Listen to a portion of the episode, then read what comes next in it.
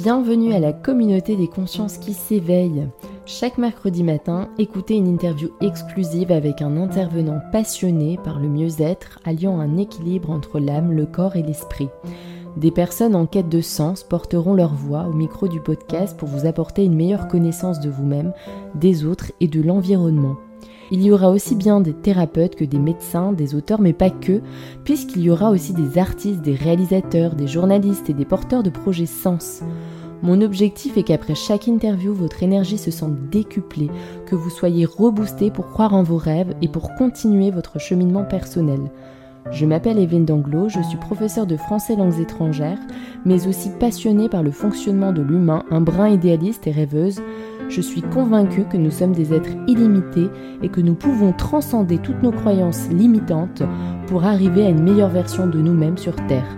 Pour soutenir ce projet Sens, vous pouvez vous abonner au podcast pour suivre tous les épisodes, vous abonner à la newsletter sur le lien Linktrambio via le compte Instagram ou Facebook, nous suivre sur les réseaux mais aussi faire un don ou commander un Zafou ou Bolster de la marque Consciousness, fabrication française et produits de grande qualité assurés.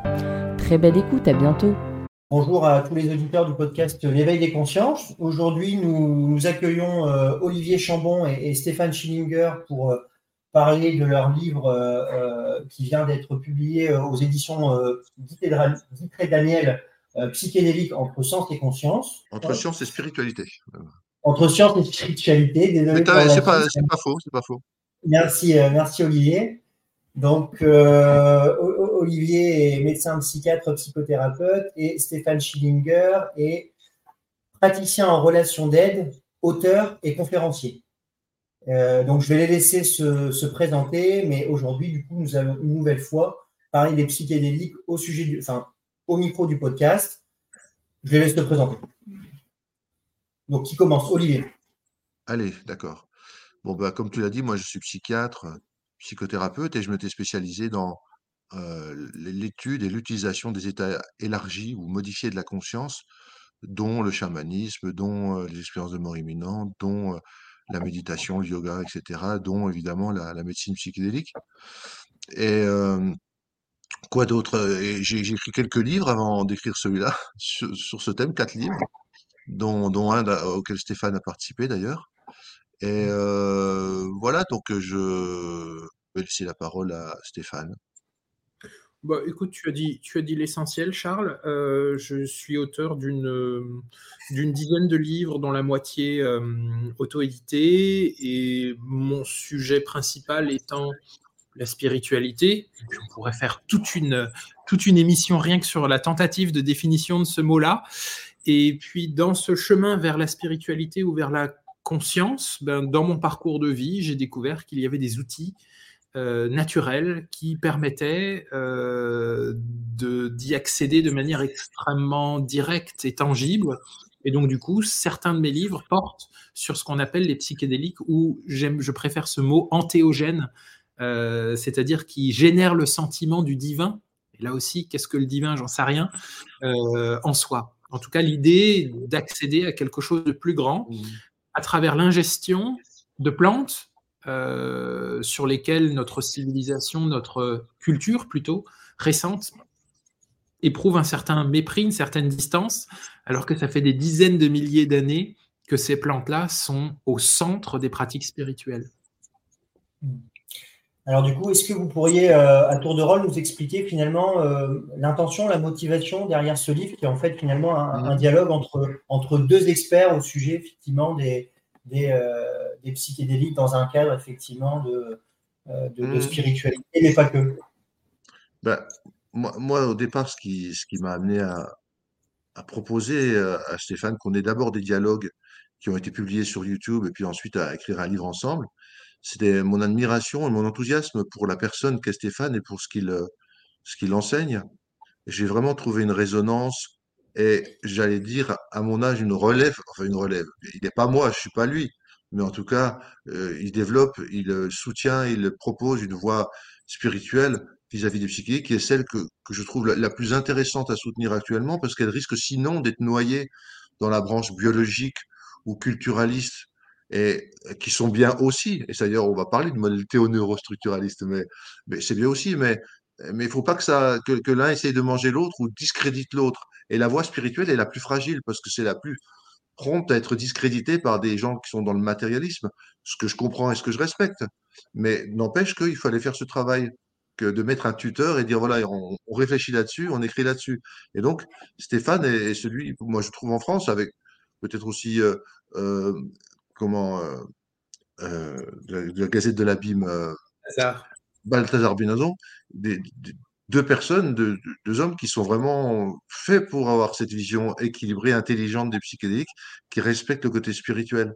Donc voilà, donc j'ai eu envie de, publier ensuite nos, nos, nos interactions sur YouTube, mais qu'on a bien sûr euh, amélioré, augmenté, euh, référencé pour le livre, parce que c'est pas juste la transcription de nos, vidéos, sinon ce serait pas terrible.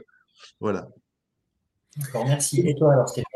Pour répondre à cette question, dans ma perception des choses, effectivement, cet élan d'écrire avec Olivier, en dehors de toute l'estime que je lui porte, c'était vraiment de converger vers la transcription de notre perception de ce que pourrait être l'utilisation des psychédéliques, puisqu'aujourd'hui on assiste à une dérive. C'est-à-dire qu'il y a presque, euh, en tout cas c'est le cas aux États-Unis depuis longtemps, euh, une, une, une dérive utilitariste des psychédéliques à des fins de productivité euh, et surtout de médicalisation, c'est-à-dire que euh, ils sont vus et ils sont portés à travers cet angle euh, exclusif de médicaments qui vont résoudre mmh. des problèmes exactement comme quand on a un mal de tête, on prend du paracétamol ou, ou de l'aspirine. en excluant et d'ailleurs c'est souhaitable pour le paradigme strictement médical ou pharmacologique, euh, en excluant tout ce qui n'est pas mesurable, tout ce qui n'est pas reproductible, tout ce qui n'est pas scientifique, et la conscience et la spiritualité, par définition, ne peuvent pas être euh, appréhendées du point de vue matérialiste et scientifique. Et donc on a des outils qui sont plurimillénaires qui sont à la source de la constitution même de ce que nous sommes en termes de, culture, de civilisation, et qui, sont, euh, qui peuvent faire l'objet d'un certain dévoiement à des fins capitalistes, alors que cette manière de faire, qui, qui, est portée par notre culture aujourd'hui depuis une vingtaine d'années et qui porte les psychédéliques vers une légalisation progressive, ben, nous fait passer, à mon sens, euh, à côté de ce que ces cadeaux de la nature ont à nous apporter de plus profond et qui peuvent mener non pas vers le soin de la dépression, le soin des angoisses, le soin des troubles obsessionnels compulsifs, mais qui peuvent mener vers un vrai changement civilisationnel profond, puisque ça nous met en contact avec quelque chose euh, dont notre société a perdu euh, le lien, qui est la nature, le transcendant, le mystère et on peut mettre plein de mots après dans ce grand sac-là. Hmm. Voilà, moi, ce qui a motivé la, volonté de faire ce livre avec Olivier, c'est ce que j'appelle un petit peu remettre l'église au centre, au centre du village, c'est-à-dire rappeler que ce, avant d'être des médicaments, avant d'être des hmm. pilules miracles, avant d'être des outils de productivité ou de soins de la dépression, c'est quelque chose d'infiniment plus grand qui ne peut hmm. pas être seulement regardé d'un point de vue strictement scientifique je vais peut-être rajouter quelque chose par rapport à la motivation. La motivation de ce livre, et je pouvais en parler avec Stéphane et il était capable de l'entendre, de le comprendre et de nourrir la conversation autour, c'est-à-dire de manière non sectaire, justement. C'était justement de, pouvoir présenter comment fonctionnent les psychiques, non seulement au niveau biologique, neurologique, mais aussi au niveau psychologique ou culturel, tous les conditionnements qu'on peut avoir dans l'esprit ou dans, ou dans la société autour de nous, mais aussi au niveau spirituel, c'est-à-dire comment la petite conscience individuelle peut s'élargir pour toucher à ce qu'on appelle le soi jungien avec un S majuscule, ou l'âme, ou se connecter à des grands champs de conscience. Et donc ce livre permet de, de, voir que ces différentes vues, loin de s'opposer, peuvent se compléter. Et puis la deuxième intention aussi, c'était de parler, on en a pas mal parlé dans le livre, des deux modèles scientifiques, l'un qui s'appelle matérialiste et l'autre qui s'appelle post-matérialiste. Le modèle scientifique matérialiste dit que la matière est première et que la conscience n'est que secondaire, n'est qu'un épiphénomène dont on pourrait se passer. Il y a même Daniel Dennett, un neuropsychologue qui, dit la, la, conscience est une illusion. C'est ce qu'on appelle l'éliminativisme. On élimine le problème de la conscience parce qu'il n'existe pas. En fait, on aurait pu fonctionner sans. Puis l'autre, la science post-matérialiste, qui dit non, la conscience est première. Et la matière est secondaire. La matière est un état particulier de la conscience. Et c'est ces deux modèles qui peuvent jouer parce que le modèle matérialiste, c'est le modèle dominant, le mainstream. c'est celui que les médecins, que, les laboratoires utilisent, mais il est incomplet parce qu'il ne tient pas assez compte du, phénomène émotionnel et, spirituel dans le soin en général et dans la psychothérapie psychédélique encore plus, parce que la, psychothérapie d'inspiration psychédélique, assistée par psychique, fait ressortir de manière euh, très très forte le côté spirituel de l'homme.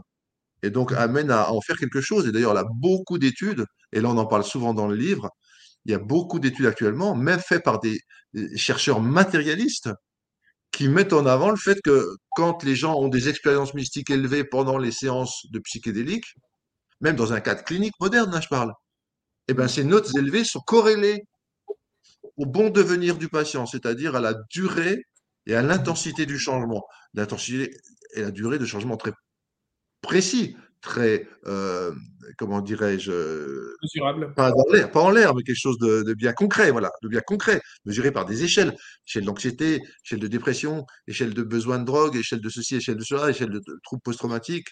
Donc, dans ces études, le facteur spirituel semble être un facteur majeur qui, qui, qui est un médiateur entre les interventions et les résultats. Voilà, donc il fallait en parler de toute façon.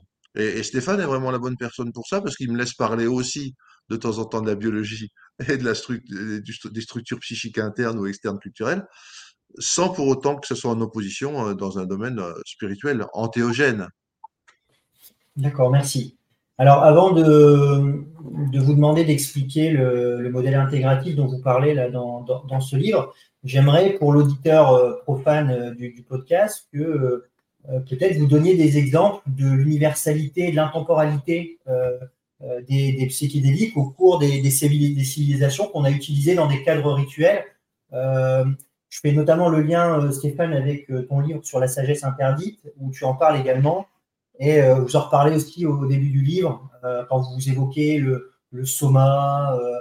alors là, je ne vais, vais, je, vais pas le citer parce que je pense que je vais l'écorcher, je ne me, souviens plus, mais dire qu'en fait, ça a toujours été là. Les, êtres humains ont toujours pris ce que la nature leur donnait pour effectivement être en contact avec le, divin et, évoluer. Est-ce que vous pouvez en parler? Alors, Stéphane le premier et Olivier, tu pourras compléter, s'il te plaît. Je propose que je réponde à cette question et puis Olivier pourra répondre à, la question suivante qui est plus, euh, plus son domaine.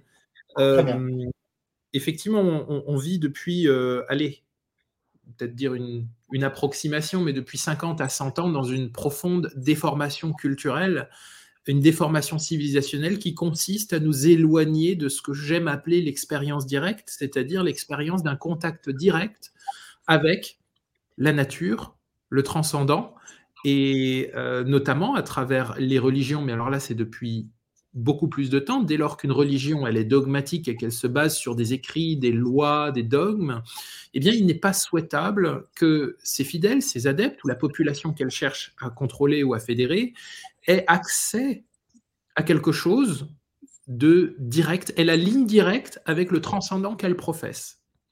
Et donc, depuis des siècles, et ça a été le cas notamment euh, avec, euh, euh, on pourrait appeler ça l'élimination de masse des sorcières, où on a brûlé plus de 80 000 personnes qui avaient des pratiques de spiritualité directe par l'ingestion de plantes qui concurrençaient les dogmes en place, euh, eh bien, on a des siècles de privation et de distanciation euh, de pratique de ces outils de nature. Parce que avant cela, on pourrait le dire, aller de manière assez centrale, au moins jusqu'au IVe siècle, les civilisations du bassin euh, méditerranéen, mais aussi en Extrême-Orient, étaient imprégnées de pratiques spirituelles qui avaient en leur centre l'ingestion d'antéogènes et de psychédéliques. On peut parler du védisme, on peut parler du zoroastrisme, on peut parler des cultes à mystère qui essaimaient le bassin méditerranéen pendant, rendez-vous compte, 2500 ans, c'est-à-dire que pendant 2500 ans, on avait non seulement en Grèce, mais aussi à certains endroits d'Afrique du Nord, en Espagne, euh, en, Italie, euh, des cultes à mystère qui consistaient à proposer des initiations de masse à beaucoup de gens avec l'ingestion de psychédéliques, euh, notamment l'ergot de seigle, la manitou-mouche, ce champignon rouge à point blanc. Et avant cela, eh bien, c'était le chamanisme qui était en fait une pratique de la spiritualité non institutionnelle, directe, où, là, aussi c'est un peu plus le domaine d'Olivier, où le chaman avait cette fonction de médiateur ou d'intercesseur entre divers niveaux de réalité à l'aide d'antéogènes. Et aujourd'hui, notre culture s'est dramatiquement distanciée de la nature, distanciée de ses pratiques directes, et on en est arrivé à les oublier et à oublier le caractère central de ces sacrements. Et le christianisme, avant qu'il devienne grande institution dogmatique, euh, c'était autre chose. Beaucoup de livres parlent euh, du proto-christianisme hein, comme pratique antéogène, où l'Eucharistie était justement l'ingestion de, breuvages qui permettaient une expérience antéogène. Mais c'est le cas du zoroastrisme, c'est le cas du védisme. Dans l'arbre des religions, tel qu'on peut le voir sur Internet, si on tape arbre des religions, on voit la constitution, euh, la filiation de toutes les religions, et on se rend compte en faisant un tout petit peu de recherche que la quasi-totalité des religions euh, à la source des grandes religions dogmatiques connues aujourd'hui ont eu recours aux antéogènes. Et donc les anciens ne partageaient pas le même mépris. Une autre croyance, c'est que par exemple le, chamanisme, alors ça c'est une croyance qui a été euh, un postulat, une posture, une théorie qui a été euh, élaborée par Mircea Eliade en 1954 avec son livre Technique archaïque de d'extase, qui était un des premiers qui avait écrit en profondeur sur le chamanisme et qui considérait que l'ingestion de plantes était une dégénérescence du chamanisme. Or, depuis 1954, les choses ont beaucoup évolué et on se rend compte que c'est l'inverse c'est-à-dire que l'absence d'ingestion de plantes est une dégénérescence du chamanisme et que euh, dans 90 à 95% de toutes les pratiques de chamanisme à travers la Terre qui, et les époques euh, qui n'ont pas eu forcément de lien entre eux, eh bien, se dégage une transversalité et une universalité des mythes et de la vision des choses parce qu'il y a eu dans 90 à 95% d'entre eux ingestion des antéogènes qu'il plaçait comme sacrement central pour la connexion au transcendant, pour l'élargissement du champ de conscience dont Olivier parle beaucoup mieux que moi. J'espère avoir répondu par grande ellipse à cette question d'universalité et du caractère central des antéogènes dans, notre, euh, dans la constitution même de notre civilisation. Oui, très bien, euh, Stéphane, merci beaucoup. Et euh, du coup, est-ce qu'Olivier, tu pourrais rebondir alors sur, euh, sur l'explication du modèle théo-neurostructuraliste, c'est ça? Oui, théo-neurostructuraliste, ça veut dire en fait il y, a, trois composantes au moins. Ce n'est pas un modèle qui est, qui est, exhaustif, mais il reprend les trois principaux axes développés en recherche ou, ou, émis euh, dans la littérature. Théo, ça veut dire en fait la conscience, hein, le rôle de la conscience. Neuro, bah, c'est la neurobiologie, et structuraliste, ce sont à la fois les structures internes psychiques, les schémas cognitifs dysfonctionnels, les relations d'objets intériorisés, les, complexes jungiens, enfin toutes ces, structures qui, conditionnent notre fonctionnement mental, les structures cognitives ou affectives qu'on hérite de l'enfance, etc., et des expériences de vie. Et puis les structures externes, structures culturelles, structures sociales, qui elles aussi nous impactent parfois sans qu'on s'en rende compte, structures religieuses extérieures. Hein. Et puis, donc ça c'est la deuxième chose, donc il y a la neurobiologie, les structures, et puis il y a la, il y, a, y, a y a la spiritualité, les champs de la conscience, de la grande conscience d'où tout vient. Ça, c'est plutôt dans le modèle justement post-matérialiste que la conscience est première et donc elle va influencer la matière et que la matière n'est qu'une expression particulière, une manifestation particulière de ce que des mouvements de la conscience. Donc voilà, donc il y a ces trois colonnes. Alors je ne vais pas vous les expliquer, moi je les ai en tête, ils sont dans le, dans la chapitre conclusion du livre. Je ne vais pas vous les expliquer verbalement, sinon ça va être très difficile pour vous de visualiser un tableau puis les interactions. Je vais essayer d'être simple simplement ces trois colonnes, donc biologie, structure et conscience. Euh, conscience euh, dans le sens champ de conscience, hein, euh, champ de conscience personnel ou au-delà du champ de conscience personnel. Eh bien, ces trois-là, on va dire, dans le modèle matérialiste, c'est simple, c'est l'activation du biologique, Et là, ils ont, mis ils ont montré des tas de modifications dans le cerveau, hein, diverses et variées, qui sont résumées dans les tableaux et puis un peu dans la discussion, dans le livre, dans la, la présentation du modèle théo-neurostructuraliste. Enfin bref, il y a plein de modifications du cerveau, mais pour les neurobiologistes, c'est sur ces modifications qui créent des, des changements dans la, la, psyché, dans la conscience personnelle, dans la, psychologie personnelle, on va dire, notamment plus de mindfulness, plus de conscience, mais aussi euh, une, une, diminution des défenses psychiques, une augmentation de la remémoration des traumatismes, etc. Euh, ce qu'ils appellent la flexibilité cognitive, ce sont des, une, une, un moins grand conditionnement par ses propres pensées, ses propres structures mentales, et un détachement, une capacité de, de, ne pas réagir à ça, d'être en, bienveillance vis-à-vis de ça. Enfin bref, un ensemble de phénomènes psychologiques, je résume, hein, parce que eh ben pour, le modèle matérialiste, ce sont les modifications neurologiques dans le cerveau qui créent ces changements dans la, la psychologie et qui créent aussi les phénomènes spirituels, les phénomènes de conscience élargie. Alors, ils expliquent pas les matérialistes, c'est ça le problème comment la matière, donc les neurones, hein, parce que les neurones c'est de la matière, crée la conscience. C'est ce qu'on appelle le hard problème de la conscience, un problème difficile. C'est-à-dire n'y a aucun modèle qui explique complètement ou vraiment de manière crédible. Si par contre on prend le, fait que la conscience est à la base de tout, est, est au commencement de tout, et informe, in-forme, met une forme, met la vie dans la matière, alors là on peut comprendre certains phénomènes spirituels et phénomènes euh, psychologiques.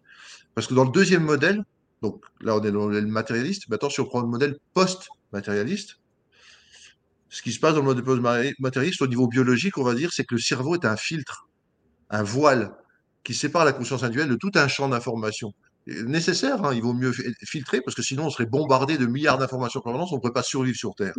Donc le cerveau sert le, le, rôle de filtre. Et les psychédéliques, au départ, leur action neurobiologique, c'est surtout cette et c'est montré parce qu'il y a une diminution du fonctionnement global du cerveau. Hein il y a certaines zones qui s'activent, mais globalement, le cerveau consomme moins de glucose, moins d'oxygène, il fonctionne moins grâce au psychédélique. Donc en fait, il y a une levée de ce voile, de ce bloqueur, de cette valve de réduction, dirait Aldous Huxley, qui fait que la conscience peut être inondée de plus grands champs de conscience, et ce sont ces champs de conscience, donc à l'autre bout, qui vont créer les changements psychologiques et qui, qui vont créer secondairement d'autres modifications neuronales. Donc je, je résume.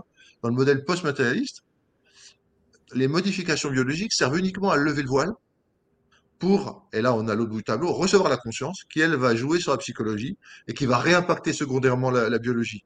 Donc ce qu'on voit dans toutes les investigations neurobiologiques ou neuropsychologiques pour voir le fonctionnement du cerveau, c'est à la fois le résultat de l'impact initial du psychédélique, hein, qui lève le voile, puis ensuite tous les impacts secondaires de la conscience et de la psyché qui sont modifiés et qui impactent le neurologique, parce que notre conscience modifie le neurologique il y a du neurofeedback, la méditation modifie structurellement le cerveau. Donc la conscience, l'utilisation de la conscience, sans, sans substance, sans psychédélique, peut modifier le cerveau. Donc on a ce, cheminement. Euh, et il y a un autre modèle dans ce post-matérialisme, c'est de dire que le, cerveau, c'est comme un poste de radio, récepteur, transducteur. C'est-à-dire qu'en fait, le poste de radio ne crée pas les programmes. Le poste de radio n'est pas responsable dans ce a les, dans les champs électromagnétiques, dans ce qu'on appelle les ondes. Il les reçoit pour les transducter, c'est-à-dire les transformer en ondes sonores qui vont taper notre tympan et qui vont être entendues. On ne peut pas entendre les champs d'information sans, sans, sans, le poste de radio. C'est eux qui captent et puis qui nous, qui nous le traduisent, on est d'accord. Donc on pourrait dire une autre conception dans le modèle post-matérialiste, c'est que les psychédéliques augmentent les capacités de captation de ces champs d'ondes, de ces programmes, créent des nouvelles chaînes de réception. Et là, on retombe, dans, comme tout à l'heure dans le même modèle, ce sont ces chaînes de réception qui augmentent la conscience qui augmente la, donc la conscience personnelle et la psychologie, les changements psychologiques, mindfulness, flexibilité psychologique, et qui retentit sur la neurobiologie secondairement. Euh, moi, du coup, j'aimerais rebondir. Donc, c'est vrai, je le précise quand même, hein, on est en France et la législation euh, interdit l'usage de, de, ces substances. Donc, bien sûr, on n'en fait pas l'apologie. On, on, parle de ce qui est fait à l'étranger, là où, là où le cadre légal le, le, le ouais. permet. Moi, mon autre question, ce serait de comment, si une personne, par exemple, euh, un être humain s'intéressait aux psychédéliques et à leur usage, euh, comment, comment il pourrait être initié, comment vous lui en parleriez pour qu'il comprenne euh, finalement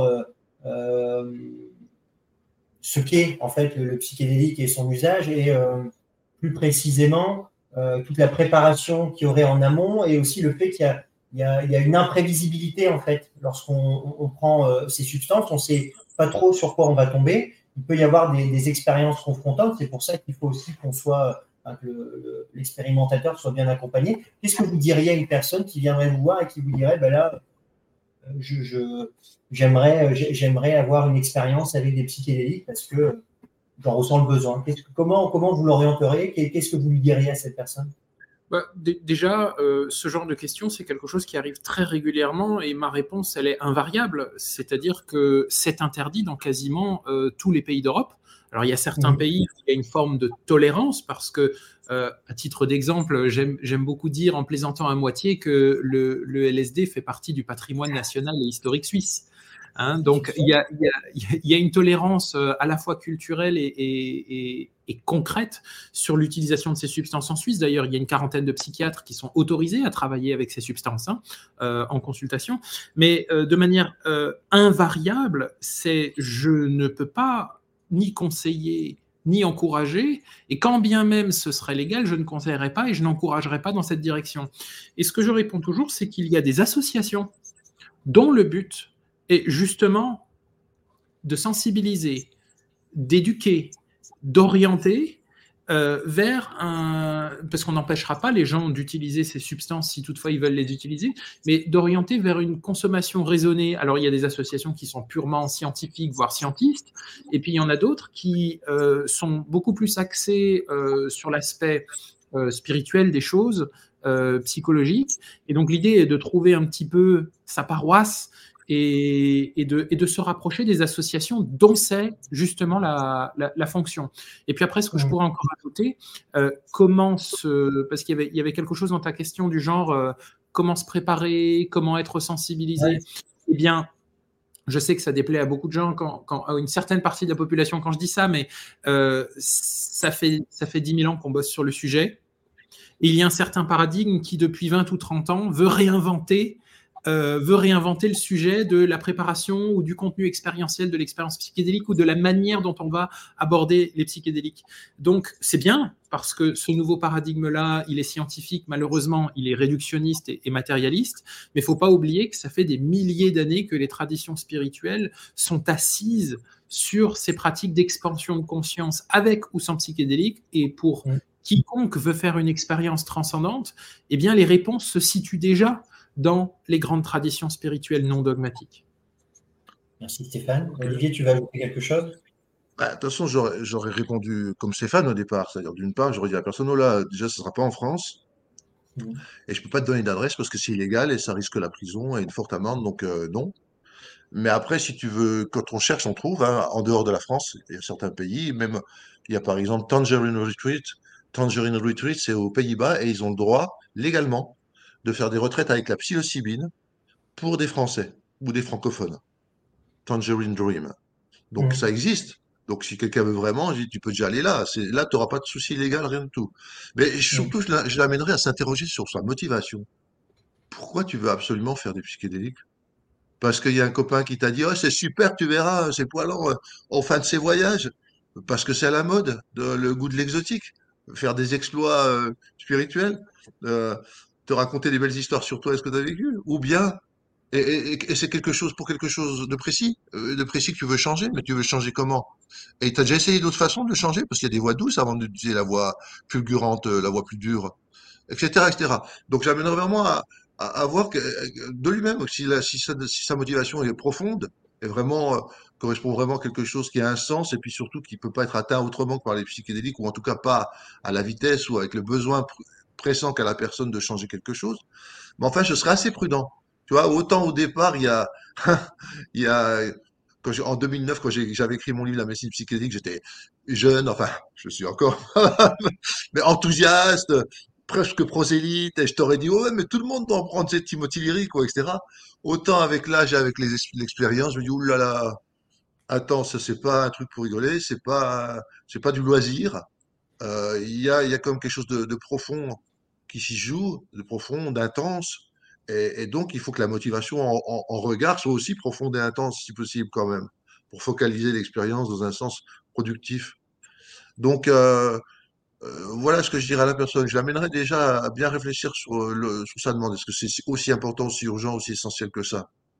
Et puis après, euh, je donnerais une adresse genre Tangerine Dream si jamais j'estimais qu'il n'y avait pas de, de, de, risque, mais de toute façon, dans ces cas-là, il y a un screening qui se fait. On peut pas dire à la personne, à ce moment-là, il faut passer une séance presque professionnelle avec elle, faire un screening, voir s'il n'y a pas de contre-indication, etc. Mais après, elle se débrouille. Je veux dire, en France, on peut pas se permettre de dire, ben voilà, je suis connais quelqu'un qui va faire ça et ça. Non, non, non, non, niet. C'est comme ça. Donc nous, on a juste, si on fait des vidéos comme ça, c'est justement pour que le, grand public commence à changer d'opinion, puis fasse un jour pression sous forme de sorte de lobbying citoyen.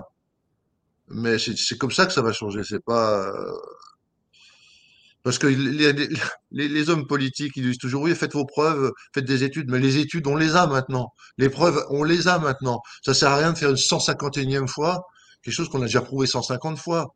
Ça, c'est juste pour botter en touche, pour euh, laisser le temps passer sans rien faire, de dire ben on va encore refaire des études. Non, non, non, non, vous avez plus cette excuse-là. Vous avez, les, monsieur et madame les hommes politiques et décideurs, vous avez les données en main. Si vous voulez les consulter, soyez pas de mauvaise foi. Ça marche, c'est sécurisé, euh, c'est utile, euh, ça ne crée pas d'addiction. C'est mieux de les, utiliser de façon intelligente et, rationnelle que de les interdire pour la santé publique. Donc, il y a toutes les données qui sont publiées là-dessus. Après, si vous voulez pas que ça soit euh, que ça devienne légal, ça faudra vous expliquer auprès des gens euh, non assistance à personne en danger. Euh, mais vous pouvez pas dire que c'est pas les données qu'il faut en refaire d'autres. Non, non. Très bien. Merci Olivier, merci Stéphane. là, on, arrive dans la dernière partie de, de notre échange et j'aimerais revenir sur sur une phrase alors que tu, tu, avais dit, Stéphane, alors je sais plus si c'était en off ou au début de, l'enregistrement de, ce podcast, mais euh, tu disais, ah, mais la spiritualité, euh, euh, je pense qu'il me faudrait toute une émission pour, pour parler de, de ce que c'est. du coup, j'aimerais qu'on termine autour de, la spiritualité et, et de votre, votre vision de la spiritualité dans, dans, dans le soin. Qu'est-ce que le fait de, développer une spiritualité est, important pour, euh, pour prendre soin de soi. Je pense notamment aussi à, Françoise Bourza, je me permets de la citer, que j'avais interviewé euh, autour de son, livre, de, son livre pardon, Consciousness Medicine, où elle développe un modèle un peu intégratif pour essayer de s'harmoniser, voilà, où, où la branche spirituelle est quand même assez importante finalement. En, quoi, en quoi développer une spiritualité, être authentiquement spirituel, c'est prendre soin de soi et se soigner. Est-ce que vous auriez une, réponse tous les deux à amener à ça? Et peut-être Stéphane répondre dans un premier temps, et puis Olivier pour. Et puis Olivier va mes lacunes comme d'habitude. Euh... c'est énorme lacunes, c'est énorme. Tu te rends compte le boulot que j'ai à chaque fois euh, alors, je vais déjà répondre d'une manière extrêmement euh, euh, réductrice et, et, prosaïque. Eh bien, l'OMS, dans sa définition de la santé, euh, considère qu'il y a trois, piliers. Hein, et on en pense ce qu'on veut de l'OMS. Hein, c'est quand même une, institution de dimension planétaire qui dirige beaucoup de choses aujourd'hui.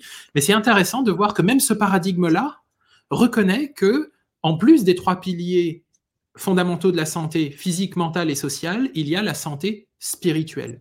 Et l'OMS planche depuis 50 ans sur la définition, mais qu'est-ce que la santé spirituelle et qu'est-ce que d'ailleurs la spiritualité? Donc là, on, arrive à une potentielle dérive, c'est qu'une institution va nous dire ce qu'est la spiritualité et ce qu'elle n'est pas. Mais il y a peut-être quelque chose d'intéressant à prendre là-dedans, c'est que le mot qui revient très souvent dans les réunions de travail de l'OMS, c'est la transcendance. C'est-à-dire se connecter à quelque chose de plus grand. Et là, pareil, étrangement, ça rejoint cette notion-là rejoint les grandes traditions spirituelles qui nous disent que il y a ce petit moi, l'identité, Stéphane, Olivier, Charles, euh, mais qui est une construction sociale égotique qu'on pourrait réduire au mode réseau, euh, au réseau mode par défaut, qui est un certain branchement cérébral qui nous fait croire que nous sommes une individualité. Et d'ailleurs, ce mode d'être au monde qui est l'ego est tout à fait utile parce que ça me permet de, de me différencier, de m'individualiser. Et c'est aussi comme ça que la vie progresse et se répand puisqu'on est porteur de vie et on est défenseur d'une forme de substance vitale par notre être. Euh, et il existe cependant, au-delà de ce biais perceptif, euh, certains états de conscience qui nous font prendre conscience que nous sommes quelque chose de beaucoup plus grand. Je ne suis pas que Stéphane, tu n'es pas que Charles, mais il y a quelque chose qui perçoit l'identité, un état d'être, un état de conscience originel, beaucoup développé dans le bouddhisme et, l'hindouisme notamment. Et c'est la connexion avec cette dimension plus grande qu'on pourrait éventuellement mettre à côté de la définition de spiritualité. Et vivre sa spiritualité et cultiver sa spiritualité, je dirais, mais peut-être que si tu m'interroges demain, je donnerai une autre définition, ça c'est celle qui émerge sur le moment, hein, euh, que c'est la capacité et le désir de rester en lien avec ce plus grand que nous sommes aussi, qui nous traverse, que nous sommes, dont nous faisons partie et qui fait partie de nous. Hein, j'aime bien cette phrase qui dit euh, Tu n'es pas une goutte d'eau dans l'océan, tu es l'océan dans une goutte d'eau.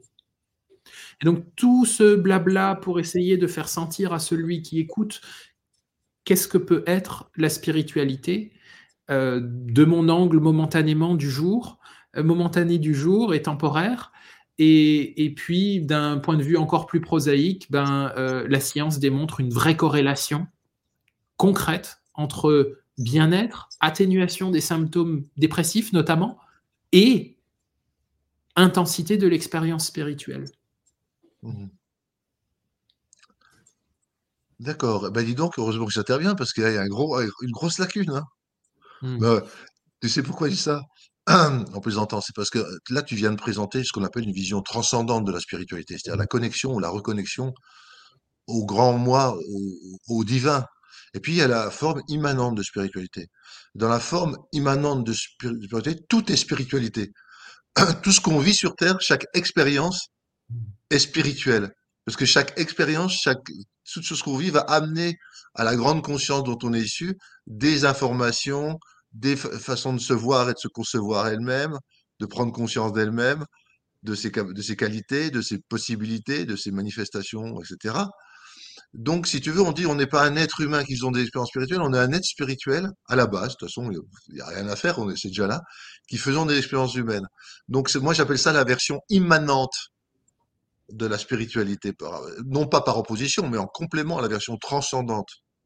Mmh. Et ces deux aspects, ce qu'a dit Stéphane et puis ce que je viens de rajouter, c'est vrai que ce sont des aspects intéressants à concevoir parce que si, sans, la, sans la vision immanente, on risque parfois d'être un peu dans un idéalisme ou, ou dans une culpabilité, de pas bien faire, de pas être assez spirituel, de, d'avoir des manques, etc. Alors que dans la version immanente, on est déjà, tout ce qui se manifeste autour de nous, c'est une, c'est le corps de Dieu qui se manifeste. Et on en fait partie. Et il n'y a rien à faire d'autre qu'à vivre des expériences, quelles qu'elles soient, quelles qu'elles soient, vos expériences, c'est spirituel. Vous vous gourez, c'est spirituel. Vous êtes en colère, c'est spirituel. Parce que tout ça, ça va amener des conséquences qui vont vous faire prendre conscience d'eux, des tenants des aboutissants et progresser de toute façon, si on veut dire. Tout ce qui est vivre, vivre, c'est spirituel. Mourir, c'est spirituel. Enfin, tout est spirituel autour de nous. Voilà ce que je voulais rajouter. Oui, et j'aimerais pouvoir euh, juste rajouter quelque chose qui m'a beaucoup amusé. Euh, j'ai déjeuné avec quelqu'un très récemment et cette personne qui a fait un, un long chemin euh, justement dans, dans, dans, la perspective immanente de la spiritualité, euh, évoque une question qui est super intéressante, c'est que quand on est en face de quelqu'un, on pourrait lui demander, prouve-moi que tu n'es pas éveillé. Ben, ben, ben, je sais pas, moi je suis pas éveillé parce que, euh, bah, parce que je bouffe du chocolat toute la journée. Oui, mais c'est une expérience de spiritualité, c'est l'expérience de la conscience. Il y a juste toi qui va considérer que le fait de mal t'alimenter oui. contrevient à une certaine conception de la spiritualité. Prouve-moi que tu n'es pas éveillé. Mmh, Et quand on se perd, quand on approfondit cette notion, euh, eh bien, on se rend compte qu'il n'est pas possible de prouver que nous ne sommes pas éveillés. Et ça rejoint un petit peu l'idée du Dzogchen, hein, qui, dans le mmh. Dzogchen, l'éveil s'appelle Rigpa, et considère que nous sommes déjà en état d'éveil. Tout à fait il y a plusieurs écoles spirituelles comme ça, dites de la voie directe. Mmh il n'y a pas d'effort progressif, il n'y a pas de choses à construire. Ça peut dire instantanément, et, euh, parce que c'est notre nature profonde. Tout à fait. moi, j'aimerais aussi revenir sur, euh, parce que c'est quand même tacite hein, dans nos échanges, mais sur le fait qu'en fait, euh, l'individu qui s'engage dans ce chemin-là, il est quand même autonome et responsable finalement de, de, ce qu'il fait, de ce qui lui arrive alors je sais plus c'est dans quel, c'est dans l'un de vos livres que, que j'ai lu, il y a cette métaphore de, de, de, de celui, de, de l'alpiniste, de celui qui escalade. Et en fait, où euh, finalement, l'expérience psychédélique pourrait se résumer à, une ascension dure et difficile dans le brouillard. Et au moment où on prend la substance, le brouillard se dissipe et on voit notre objectif, le sommet, là, qui nous attend. En fait, tout ça pour résumer qu'en gros, le, psychédélique, il ne peut pas nous affranchir des efforts qu'il y a à faire quotidiens, euh, réguliers, pour finalement euh, atteindre euh, cet éveil dont, vous parlez. Et finalement, moi, si j'avais un, message à dire aux, gens là, qui nous écoutent, c'est effectivement, prenez conscience de, de, ces outils que vous avez en vous pour, pour faire le chemin et effectivement, la, prise de substance, pas ici en France que c'est interdit, mais n'est pas une fin en soi et qu'il y a d'autres façons aussi de, d'avancer sur, euh, sur, sur le chemin. Et euh, pour terminer, j'aimerais que vous définissiez euh, votre livre en, trois mots chacun. vous alliez voilà, définir ce, cet objet que vous avez, vous avez créé avec vos intentions. Comment, comment vous pourriez le définir en trois mots pour les auditeurs là, qui nous écoutent et qui aimeraient J'espère le lire? Euh, pour moi, ce serait euh, profondeur, congruence et dialogue. D'accord. Moi, j'en ai deux, j'en ai pas trois pour l'instant. Je vais pas le tirer dans l'ordre. Moi, j'ai tolérance et intégration. Et peut-être aussi amour, si les questions d'amour en filigrane, ouais. sans, que, sans que le terme soit souvent d'ailleurs euh, discuté, mais c'est un attribut. Mais quand tu dis amour, c'est le grand amour. Oui, avec, un grand Ouais. Pas l'attachement, pas. Euh, mais après, les petits tas, les petits tas sont des manifestations du grand A. Là, on retombe dans transcendance immanence, c'est-à-dire dans la transcendance, c'est un grand A, et dans mm. l'immanence, l'attachement, la jalousie, l'abandon sont, sont des manifestations de l'amour, parce que la partie mmh. souffre de ne pas être complète. Donc ça vient de cette propriété de, de l'amour, de réunir des, des, champs qui ont été séparés un jour et qui, qui sont qui ont été sont devenus disjoints et qu'on va on va conjoindre dans une une, collaboration euh, pleine d'amour quoi. Et mmh. euh, donc euh, voilà. Mmh. Très bien. Alors est-ce que est-ce que tu as encore quelque chose à rajouter, Stéphane, ou pas? Non, ça me paraît euh, limpide. Super. Bon, bah écoutez, en tout cas, je tenais à, je tenais à vous remercier.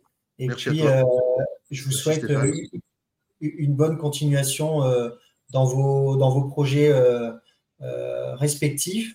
Et, j'espère peut-être vous revoir en, physique à travers d'une rencontre, peut-être. voilà.